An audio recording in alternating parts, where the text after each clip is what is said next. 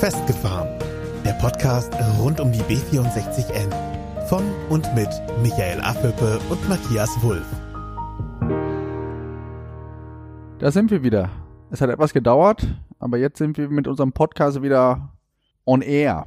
Ja, Matthias ist natürlich nicht alleine da. Ich bin auch hier. Hier ist Michael. Und äh, wir starten heute damit, mit dem, was wir euch in der letzten Folge quasi versprochen haben. Und zwar wollen wir euch erklären, warum wir diesen Podcast eigentlich festgefahren genannt haben. Matthias, was fällt dir ein bei festgefahren?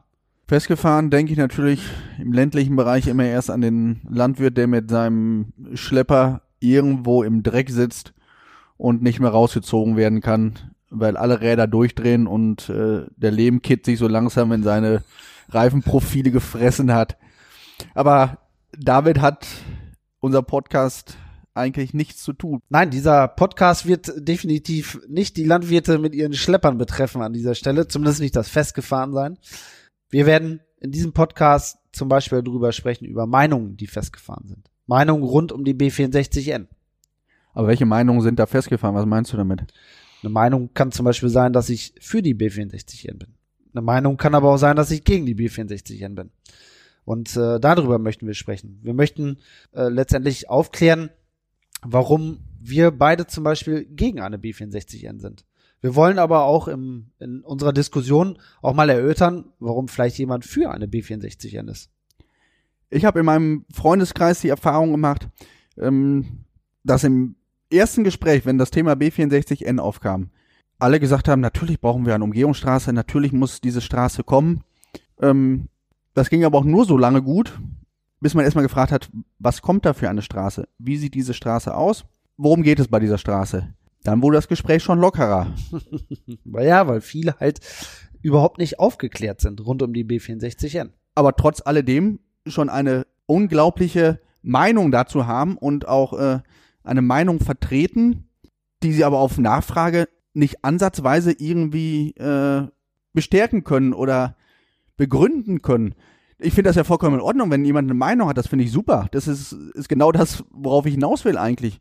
Aber ähm, ich wünsche mir, wenn ich mit Leuten spreche und die haben eine Meinung, dass sie mir wenigstens plausible Gründe nennen können und die auch nachlegen können, warum sie ihre Meinung so vertreten. Und bei dieser B64N-Geschichte habe ich die Erfahrung gemacht persönlich, dass die Leute zwar anfangs gesagt haben, brauchen wir B64, kommen, immer mehr ranwinken.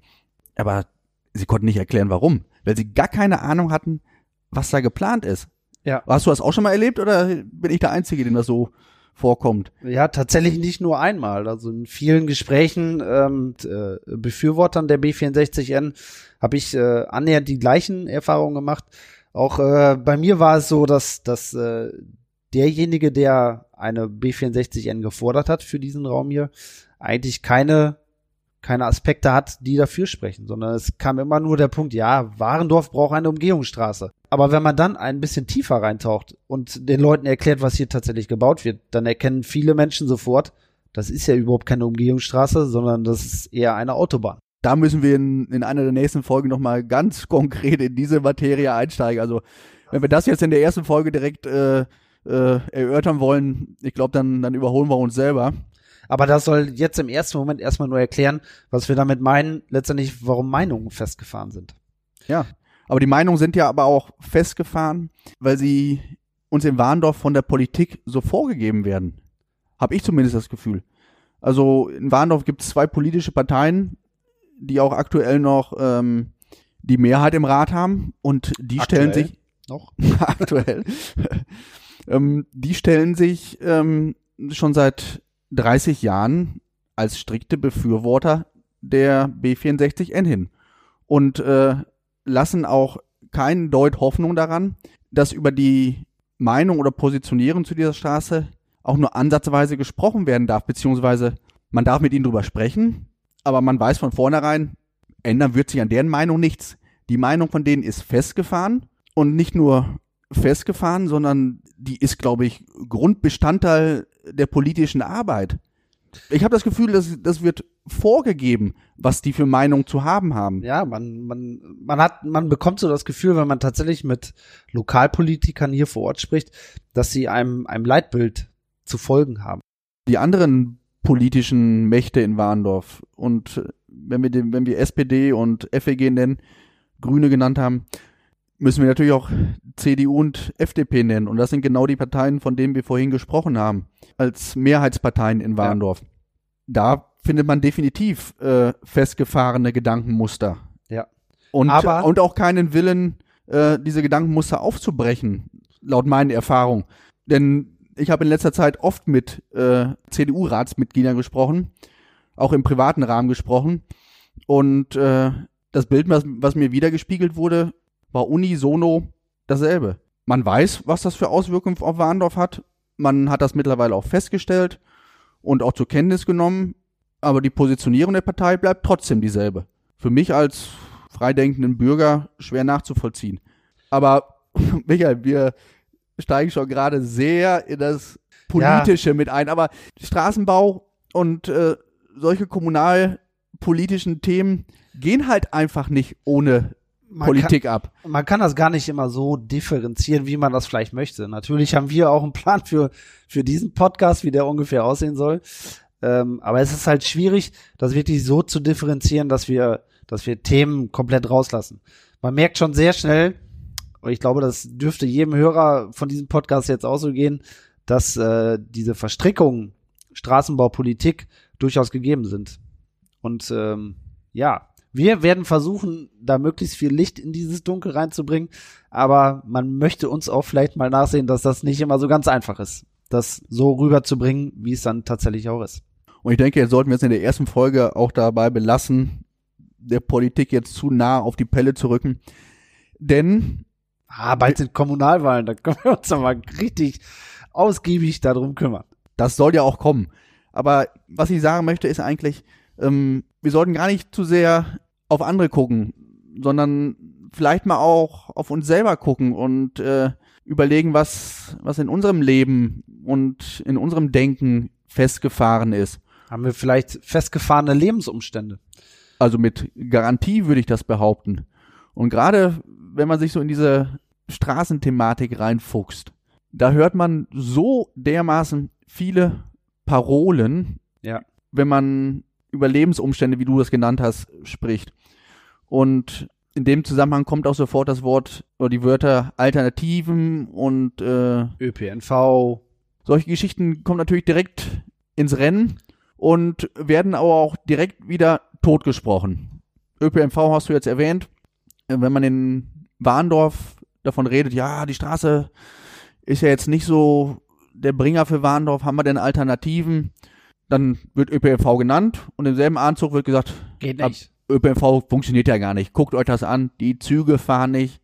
Eurobahn ist jetzt äh, das Katastrophenzentrum auf den Gleisen. Ähm, die Züge fahren nicht in regelmäßigen Abständen. Die Verbindung in die Oberzentren Bielefeld und Münster ist zwar gegeben, aber für den Pendler und für den Normalbürger gar nicht zu nutzen, weil die Zeiten katastrophal sind. Wenn man Glück hat, hat man einen Halbstundentakt im, im Busverkehr. Im Zugverkehr reden wir in Warndorf von einem Stundentakt. Und ähm, das ist natürlich eine Alternative in dem Fall tatsächlich erstmal nicht. Eine Alternative ist die der ÖPNV schon, aber in der in der jetzigen Situation ist er das nicht.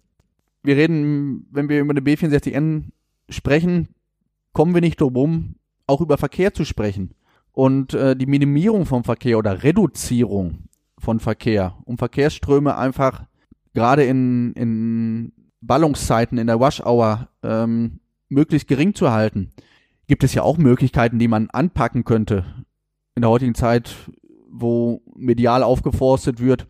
Ich behaupte mal, dass in vielen Fällen auch ein Homeoffice eine Möglichkeit wäre, um den täglichen Pendelverkehr von Warendorf nach Münster oder nach Bielefeld oder wo immer er hingehen soll, zumindest äh, zu reduzieren. Aber Homeoffice in die Runde schmeißen geht nicht, Internet zu langsam. Oder was, was kommen bei, bei dir immer für Argumente, wenn du, wenn du sowas im Prinzip gebe ich dir da recht. Also das sind, das sind Argumente, die werden immer als erstes angeführt. Geht nicht. Homeoffice geht nicht. Wir sind jetzt aktuell in einer Zeit, die, die für uns alle, denke ich, recht schwierig ist.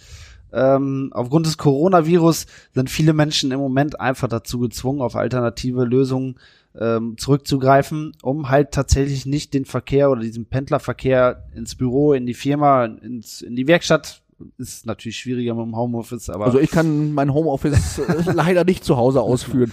Aber im, im, im verwaltenden Bereich ähm, ist das durchaus eine Alternative und man merkt jetzt aktuell, dass die Leute sich damit auseinandersetzen und plopp, es geht doch auf einmal. Also die Technik gibt es her, aber die festgefahrenen Gedanken oder die festgefahrenen Situationen, die geben das nicht her. Ja. Aber so festgefahrene Gedanken, da helfen vielleicht manchmal Situationen, die unplanbar sind. Und Corona war in einem gewissen Rahmen unplanbar für jeden Einzelnen. Und da merkt man ganz gut, wie so verkrustete Strukturen auf einmal aufbrechen und was dann möglich ist. Und ähm, wenn man sich jetzt mal von diesem Gedanken auch mal da loslöst, dass man sagt, ähm, wir reden nur über Lebensumstände, ähm, die vielleicht festgefahren sind.